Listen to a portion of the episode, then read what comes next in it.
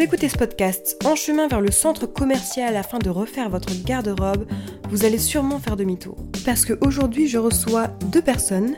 Elles s'appellent toutes les deux Clémence et elles ont créé durablement Clem, leur propre marque de vêtements responsables. Donc, ce sont elles qui ont créé, qui gèrent et cousent sur mesure des vêtements qui respectent au mieux l'environnement. Et alors, les invités prennent tout son sens quand il s'agit d'être créatif, avec des contraintes comme la sauvegarde de la planète par exemple. Alors je vous rassure, cet épisode se veut pas moralisateur, mais il donne quelques tips pour essayer déjà de faire au mieux. Bonjour Clémence et Clémence. Bonjour. Bonjour. Alors aujourd'hui on parle mode responsable. Donc pour replacer le contexte, je vais citer quelques chiffres qui nous viennent de Forbes. Aujourd'hui, c'est plus de 100 milliards de vêtements qui sont vendus tous les ans dans le monde. La plupart ne sont portés que 3 ou 4 fois, sans parler de la consommation d'eau énorme et les matières toxiques qui sont utilisées pour le fabriquer. On le sait en général, la mode est très polluante. Comment on peut jouer un rôle pour euh, limiter la casse? C'est une question qui est assez large, mais je dirais euh, pour commencer bah, en achetant des pièces euh, qui sont de bonne qualité et qu'on pourra porter longtemps plutôt que de succomber à, aux moindres micro-tendances et, euh, et bah, la fast fashion, hein, du coup. En gros, consommer moins et consommer mieux, essayer de trouver des, des vêtements vraiment qui, ouais, qui vont nous plaire et qui vont durer dans le temps. Et après, idéalement, si on peut consommer de seconde main ou alors euh, acheter des pièces qui sont produites dans des conditions respectueuses, c'est vraiment le top. Mais c'est sûr que c'est pas forcément des budgets accessibles à tout le monde. T'as parlé de fast fashion. Et le principe même de la mode, c'est que ça change rapidement, déjà toutes les saisons, si pas plus. Et un vêtement, par exemple un jeans, qui a une durée de vie matérielle qui peut être très longue, aura une durée de vie dans la tendance qui sera beaucoup plus courte. Ce qui fait qu'on abandonne beaucoup de vêtements qui euh, pourraient avoir une durée de vie euh, beaucoup plus longue. D'un autre côté, pour toutes les personnes qui ont un budget assez réduit, c'est vrai que la fast fashion, c'est euh, très accessible et donc, euh, on peut à la fois aussi comprendre les personnes qui n'ont pas beaucoup d'argent. Mm. Qu'est-ce qu'on peut répondre euh, à ce genre de personnes? Hum, Moi, je dirais que du coup, la fast fashion, c'est un peu piège de ce côté-là, parce qu'on a l'impression qu'on achète euh, pas cher, qu'on achète. c'est sûr que c'est tendance, mais c'est vraiment des micro-tendances en plus. Et par contre, on achète beaucoup plus. Donc finalement, quand on fait les comptes à la fin de l'année, si on a acheté beaucoup de fast fashion, on aura probablement dépensé beaucoup plus que si on avait acheté que quelques pièces qui sont bien plus durable dans le temps. Et si c'est vraiment quelque chose qui nous plaît et qu'on a envie d'acheter, potentiellement de l'acheter en fast fashion qui sera de moins bonne qualité et qui durera moins longtemps. Et il y a quelque chose qui est intéressant aussi, c'est si on rapporte le prix d'achat euh, au nombre de fois où on porte le vêtement, eh ben ça peut être euh, plus intéressant d'acheter quelque chose de plus cher mais qu'on va porter beaucoup plus de fois, contrairement à euh, un vêtement de fast fashion qu'on va peut-être acheter même deux fois parce qu'il aurait été usé, troué, etc. Ou des pulls par exemple aussi, euh, les pulls de fast fashion qui boulochent très vite et qui deviennent vite usés et qu'on rachète chaque saison, alors qu'au final un pull ça peut durer beaucoup d'hiver. Ouais, finalement plusieurs années. Et même si ton pull, tu l'as payé 15 euros, si finalement tu le portes que trois fois parce que au bout de deux fois il est bouloché et la troisième fois bah, il rétrécit à la machine, ton pull il te revient en fait à 5 euros vu que tu l'as porté que trois fois. Alors qu'un pull que tu auras peut-être payé une centaine d'euros, si tu le portes 20 euh, fois, il t'aura coûté que 2,50 euros au final. Est-ce que un vêtement, plus il est. On peut pas se fier forcément au prix. J'ai envie de dire, il y a des vêtements qui sont chers, mais de par la marque, est-ce que la marque, c'est aussi un gage de qualité à ce niveau-là? Est-ce qu'on peut se dire, par exemple, euh, j'achète, euh, dis une marque au hasard, mais chez The Couples, on peut se dire, ça garantit une genre de qualité euh, qui, ne sera pas de la fast fashion? Alors je dirais que ça dépend vraiment. Si on prend un grand échantillon de, vêtements, je pense que la tendance serait plutôt oui. C'est quand même de la bonne qualité en général, ce qu'on appelle premium, mais c'est pas le cas unanimement. Parce qu'il y a des, vêtements euh, dans, dans, les corners euh, printemps, etc. Donc euh, des marques comme ça, premium, qui peuvent être vraiment très chères pour la marque, mais au final une qualité, quasiment fast fashion. Enfin, par exemple, des, des, des, t-shirts qui sont finalement fins, des, choses qui vont se trouver facilement aussi, ou des, textiles qui proviennent des mêmes usines que de marques de fast fashion. C'est vrai qu'on remarque quand même qu'il y a tout un élan, c'est assez récent, j'ai envie de dire, c'est dans ces dernières années, mais un élan de boycott de, des marques de fast fashion. où ça devient euh, vraiment limite une honte. Les gens qui s'habillent chez Zara, chez, chez toutes ces marques en ligne, etc., ils ne le disent plus beaucoup. Enfin, on demande d'où vient ton t-shirt, c'est rarement la réponse qu'on entend. Ou alors c'est un Zara, mais euh, je l'ai trouvé sur Vinted. Mm. ou- On s'en vante plus. Ouais, Ouais, exactement. On s'en vante plus.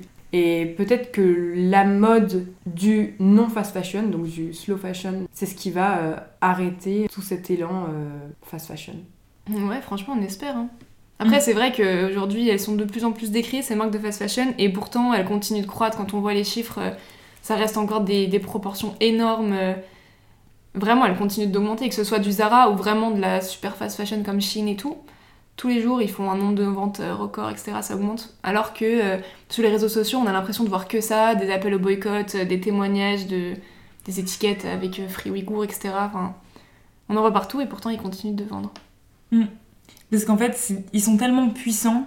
Je pense que hum, nous aussi, dans, dans, notre, je pense dans notre milieu, même sur les réseaux sociaux, on est dans des bulles qui font que euh, on voit beaucoup de posts euh, vers la slow fashion, la mode responsable, être engagé, etc. dans ce qu'on achète. Mais euh, de manière générale, ces marques-là, elles, elles ont un poids tellement fort que c'est difficile de les arrêter juste avec le boycott. Et surtout que c'est une quantité de personnes trop faible par rapport au poids qu'elles pèsent réellement, je pense. Mm. Mais il, faut, il faut toujours être Il y a un optimiste. hein. début à tout. Il y a un début à tout et je pense que je pense qu'on on peut aller que dans ce sens parce que l'inverse n'est pas possible. En fait, ça peut pas euh, croître euh, indéfiniment, enfin pour euh, plein de raisons, comme bah, déjà le, le- la les planète, limites planétaires, quoi. voilà, les limites de ressources, mais euh, mais mais voilà euh, ce qu'on en pense. Ok. Et, euh, et vous pensez que les réseaux sociaux, ça peut aider à, à limiter un peu cette consommation ou bien justement ça, va, ça peut faire aussi l'effet inverse parce que sur les réseaux sociaux, on a tous envie de correspondre aux normes, d'avoir les mêmes vêtements, d'avoir... euh, Du coup, c'est un peu ambivalent, euh, ça va un peu dans les deux sens, quoi. Ouais, c'est ça. Je pense que c'est vraiment à double tranchant parce que quand on voit le pouvoir qu'ont les influenceurs aujourd'hui, c'est sûr que si demain les plus gros influenceurs euh, montraient des, des vêtements qu'ils ont achetés dans des marques plus responsables ou qui faisaient des fripes, etc., je pense que ça aurait vraiment un impact énorme parce que du coup ça rendrait le truc un peu cool et les gens feraient plus ça. Mais à l'inverse, les réseaux sociaux, c'est vraiment un, un truc où t'as tout le temps des nouvelles envies, tu, tu veux tout le temps des nouveaux vêtements, etc. Et même si c'est des vêtements euh, éco-responsables ou de seconde main, si t'en consommes à 24, c'est pas forcément. C'est pas mieux, quoi. Donc pour moi, c'est Oui. vraiment à double tranchant les réseaux. Ouais. C'est, ça peut pousser vers le mieux, mais quoi qu'il arrive, ça pousse toujours à consommer plus, donc. euh, Il faut prendre un pas de recul. Et c'est vrai que tu l'as dit, euh, la seconde main, c'est bien. Mais j'ai vu euh, récemment que Vinted est quand même décrié parce que bah, c'est de la seconde main, mais Vinted, c'est hyper accessible. On peut acheter en deux clics euh, un vêtement. Et c'est vrai qu'ils sont souvent à bas prix, enfin ça dépend ce qu'on trouve. Mais donc ça inciterait, selon certains, les gens à euh, se dire bon bah je l'achète, au pire je le revends sur Vinted, ça part vite, etc. Mm. Qu'est-ce que vous en pensez de Vinted? Ça reste quand même une- un bon principe initial. Euh, moi, je suis d'accord euh, sur euh, l'idée initiale, enfin dans le fond, je trouve que c'est vraiment super et c'est vraiment un progrès pour moi, euh, enfin ce- cette start-up. Mais c'est vrai que ça peut vite être la facilité de se dire euh, j'achète et au pire je revendrai sur Vinted et je pense que du coup euh, il y en a plein qui tendent à penser comme ça. Mm. Et ça, ça c'est un peu un piège, effectivement. Ouais, puis j'avais lu un article il y a pas longtemps sur Vinted où il disait qu'en fait, euh, il y avait des gens qui, qui vendaient en pensant se débarrasser de- d'affaires, etc. Et finalement, ils en rachetaient deux fois plus sur Vinted. Mm. Vraiment des gens qui consommaient que sur Vinted finalement, mais euh, ils en vendaient juste pour pouvoir en racheter plus en fait. Alors que dans l'idée initiale, Vinted, enfin même dans leur pub, etc., c'est euh, Pour vider son dressing. exactement. Ouais. Et c'est devenu euh, un commerce, même récemment, j'ai vu euh, Mm. que des personnes donc, font euh, les vides-greniers et tout pour avoir plein de vêtements pas chers et les revendre avec une marge Mm. Mm. sur Vinted. Et donc, c'est devenu même des comptes euh, professionnels. Ouais. Donc, c'est là qu'on dépasse un peu les, les limites de l'idée d'origine de, de l'application. quoi. Ouais, ça perd un peu l'intérêt initial quoi. J'ai appris récemment que, alors, on va un peu se dire ça n'a rien à voir, mais la SPA, elle a mis en place un principe pour l'adoption qui est que tu dis je vais adopter tel animal et tu dois attendre 7 jours avant de réellement pouvoir adopter l'animal pour éviter le fléau de l'abandon, quoi. Et je me suis dit, bon, sans comparer euh, un, chien à un t-shirt, mais ça, pourrait être euh, vraiment une idée parce que souvent, c'est sous l'impulsion d'un achat qu'on se dit j'ai absolument besoin de ça.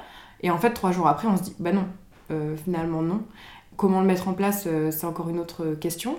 Mais peut-être que euh, un système de délai, ça pourrait être une idée. Ouais, c'est vrai. Bah, une des... Un des points dans la méthode de... des écolos, un peu, je sais pas comment elle s'appelle cette méthode, mais un des points, c'est d'attendre un certain délai avant d'acheter. D'acheter même pas que les vêtements, et de tout acheter, quoi. De, de se poser, ouais, c'est ça, une semaine, sept jours, et dire est-ce que vraiment. Est-ce que vraiment j'en ai besoin Mais même au-delà du besoin, parce que des fois on achète des trucs parce que ça nous fait plaisir, et je pense que c'est pas, faut pas culpabiliser non plus, mais bah, parfois le plaisir il va vraiment être hyper éphémère, et au bout de 7 jours on en a même plus envie, donc. euh, Je connaissais pas du tout cette euh, démarche de la SPA, mais euh, je, je trouve ça super pertinent. Le fait de de pas tout faire sur un coup de tête et sous le, le coup de l'impulsion, du désir. Parce qu'au final, c'est ça, quand on achète, c'est souvent un désir plus qu'un besoin. Et du coup, du coup, je trouve que c'est très intéressant comme démarche. Après, comment est-ce qu'il faut la mettre en place C'est une bonne question. Ouais, c'est clair. Et donc, à l'inverse de tout ce côté fast fashion, il y a donc le slow fashion. Et l'idée, c'est de consommer moins, mais consommer mieux. Et il y a des marques qui ont fait euh, de l'environnement euh, leur euh, cheval de bataille, comme Patagonia par exemple. Ils utilisent des matériaux recyclés, il me semble, et ils sont un peu dans l'activisme aussi pour l'environnement. Ou Veja qui fait des baskets vegan.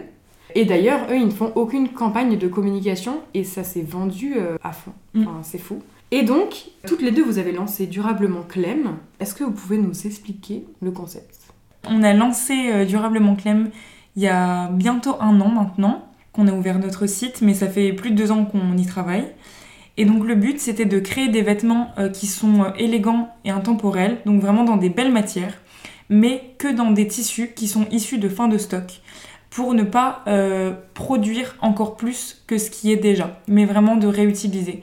Et donc, euh, des, très belles matières et des beaux rouleaux de tissus, euh, souvent issus de maisons françaises ou de maisons de luxe même. Mais c'est ça qui est intéressant parce que vous faites avec des tissus qui sont des chutes. Alors oui, mais hum, pour euh, l'industrie du textile, des chutes, parfois c'est plusieurs centaines de Oui. mètres.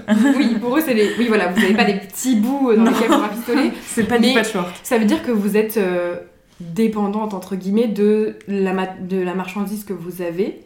Et donc, vous devez être euh, créative avec, avec ce que vous avez. Et vous faites quoi comme processus? Vous vous dites, euh, là, j'ai envie de faire euh, une chemise, et donc vous trouvez le tissu adéquat. Ou bien vous vous retrouvez avec des tissus sur les bras et vous vous dites, qu'est-ce qu'on pourra faire avec ça? Hum, je pense que c'est un peu un mix des deux. C'est euh, trouver une pièce qui nous plaît et qu'on a envie de produire, et après euh, voir euh, les tissus. Les tissus, ça fonctionne un peu au coup de cœur en général, en fonction de ce qui respecte aussi nos critères. Si c'est des tissus qui sont en matière euh, Naturel. naturelle, c'est encore mieux. Ouais, donc c'est un peu un mélange des deux, je dirais. Vous fabriquez à la demande déjà, Oui. Pour éviter euh, d'avoir plein de vêtements qui ne correspondront pas forcément aux demandes. C'est ça. Et donc vous avez des collections euh, qui changent ou bien vous avez quand même des, des collections permanentes? En fait, on a des collections permanentes dans le sens où notre pièce, elle va pas changer, mais quand on a terminé la- le rouleau de tissu qui en fait est une fin de stock, on va jamais le retrouver, enfin c'est très peu probable. Du coup, la pièce euh, change de tissu quoi. Enfin, je sais pas si Voilà. on peut... C'est pas une nouvelle collection, mais c'est une nouvelle pièce. On fonctionne plus dans ce sens-là. En fait, c'est difficile de, hum, dans une démarche vraiment responsable et euh, d'upcycling, du coup, de tissu, de se caler avec euh, les saisons euh, du coup de la mode et de vraiment fonctionner comme une marque traditionnelle. Mm. C'est un autre fonctionnement. Ouais. Après, euh, comme on- c'est de la qualité, on peut se dire qu'on achète en hiver quelque chose qui sera plus pour le printemps ou l'été, mais euh, la durée de vie sera beaucoup plus longue, quoi. Oui, Donc, exactement, euh, c'est l'objectif quoi. Et donc vous avez appris à coudre euh, seul, ça vous a appris comme ça ou qu'est-ce qui vous a lancé là-dedans? Hum, ouais, on a appris euh, plutôt toute seule avec des tutos, tutos YouTube, etc. Euh, Et de l'entraînement. Et de l'entraînement, ouais, beaucoup d'entraînement, beaucoup d'essais. Ouais, on a commencé pendant les premiers confinements, enfin pendant le Covid, C'est un peu là où tout le monde a commencé. ouais, Ouais, à développer son côté artistique, c'est ça. créatif en tout C'est cas. ça. Au final, ça peut être une idée aussi pour les personnes qui veulent euh, consommer un peu plus durable, euh, d'apprendre au moins les bases pour pouvoir réparer des choses Tout à fait. Ouais, qui sont réparables, quoi. Comment vous voyez la, la suite? Est-ce que vous pensez agrandir euh, la marque ou justement vous, souhaitez rester local à une petite échelle euh? Déjà sur le côté local, enfin, je pense qu'on toutes les deux, euh, pour nous, hein, c'est la marque elle a du sens si on produit en France, etc., de vendre en France ou aux pays limitrophes, mais euh, Mm. même dans l'idée, même dans plusieurs années, je vois pas pourquoi est-ce qu'on commencerait à vendre à l'international. Du coup, ça aurait un- beaucoup moins de sens. Et puis, euh, je pense que il y a d'autres petits créateurs qui sont aussi très compétents euh, dans d'autres dans pays Mm. et que tout le monde a sa place et que du coup, nous, on vend déjà de manière locale et oui, on sait ça, on cherche pas à conquérir l'Europe. Enfin, Non, exactement. Ouais.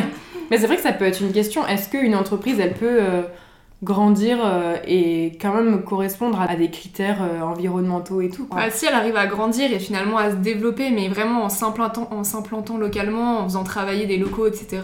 Enfin, produire localement, pourquoi pas, mais euh, le problème c'est qu'en général c'est produit à un endroit et ensuite c'est exporté partout dans le monde. Donc, Mm.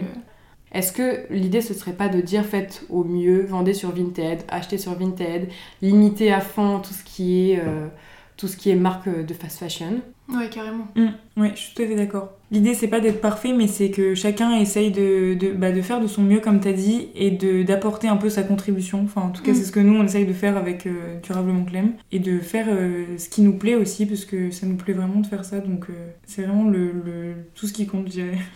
Ok.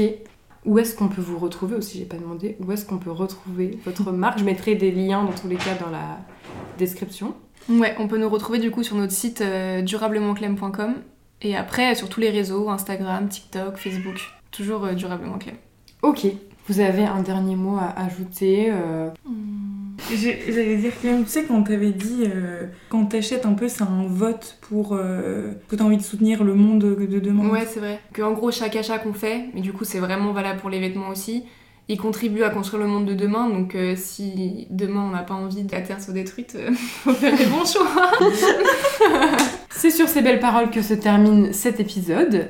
Et puis on se retrouve donc dans un prochain épisode avec un nouvel invité. Merci. Merci à toi. Merci.